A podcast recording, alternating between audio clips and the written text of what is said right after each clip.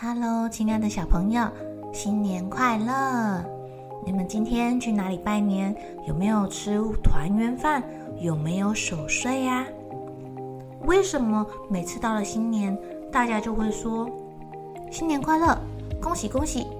为什么要恭喜恭喜啊？原来这跟年兽的传说有关哦。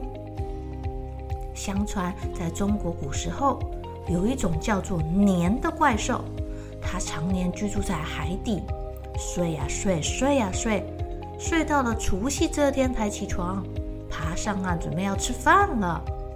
因为它睡得太久了，肚子好饿，什么都想吃，又吃牛，又吃羊，又吃猪，还会吃人。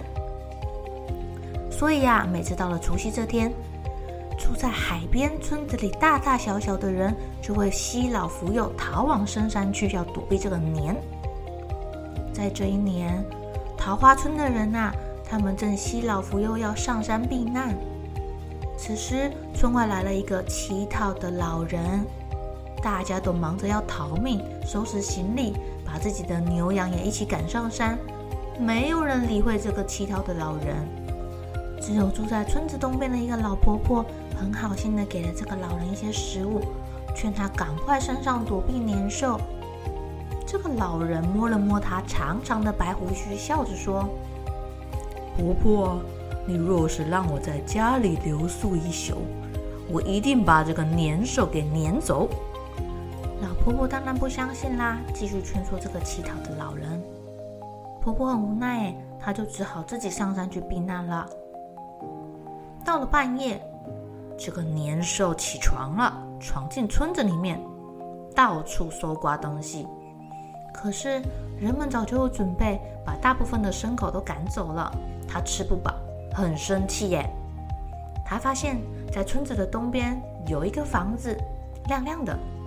他想说，一定有人在那边，要赶快去那边吃东西。没想到啊，这个祈祷的老人。在婆婆家的大门口贴上了大红纸，屋内烛火通明，院子里面还传来嘣嘣嘣嘣嘣的爆炸声。这个声音啊，让年兽浑身战栗，不敢再往前。原来年最怕红色，最怕看到火，还有最怕听到这个嘣嘣嘣的声音。婆婆家的门打开了。那个乞讨的老人身披着红袍，正在哈哈大笑。啊哈哈哈哈哈哈哈！嗯，年兽看到这个瘦瘦小小的老人，正打算一掌把他拍死，可是看到他身上的红色，大惊失色，这让他的眼睛非常不舒服，赶快逃跑了。到了隔天，大家回来的时候，发现村子里安然无恙。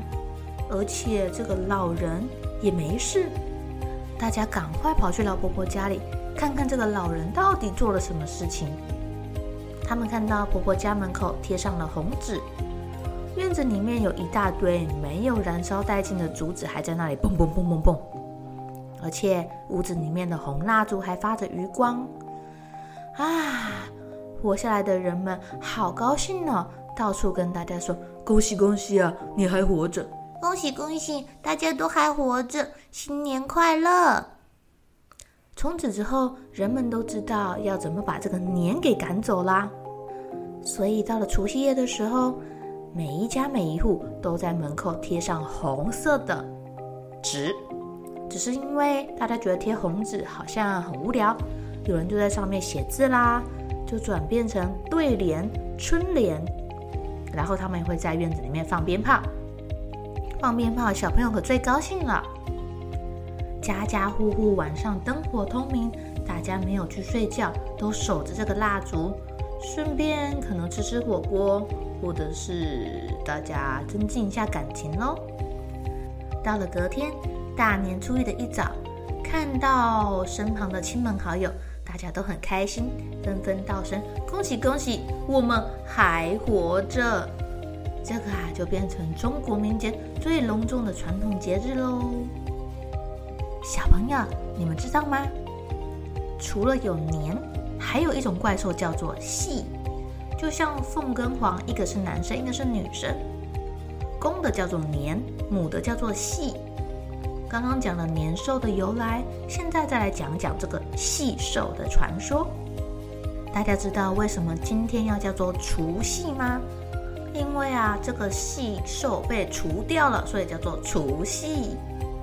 在很久很久以前，有一个怪兽叫做系，他每年呐、啊、到了最后一天就要跑出来吃人、伤人，连保护老百姓的神也拿它没有办法。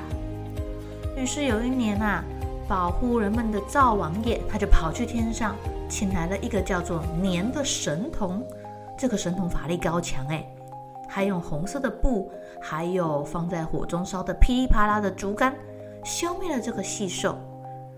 哦，这天正好是腊月的最后一天，老百姓为了感谢还有纪念这个神童，在这一天除掉了细，就把农历每一年的最后一天叫做除夕。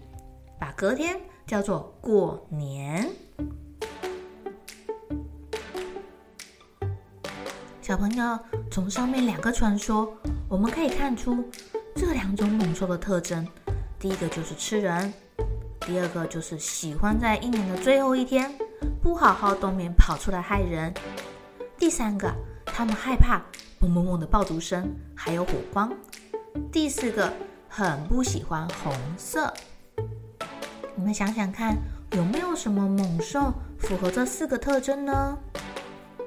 古代的许多传说啊，其实都是因为人们看到了某个现象，或是遇到了某些动物，因为害怕，或者是他们曾经成功的驱赶这些小动物，这些吃人的怪兽，或是这些猛兽，久而久之就变成了这些传说了。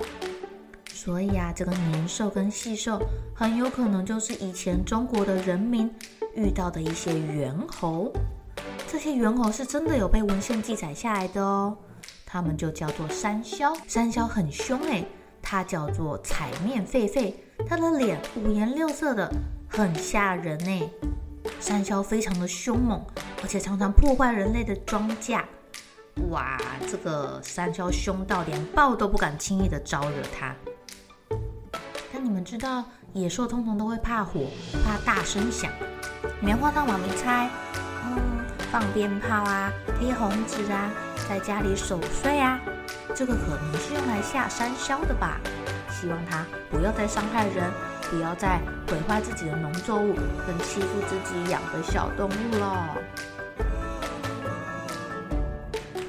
好了，小朋友，新的一年，祝大家自己的愿望都能够实现哟。今天就不用这么早睡觉啦！祝大家新年快乐！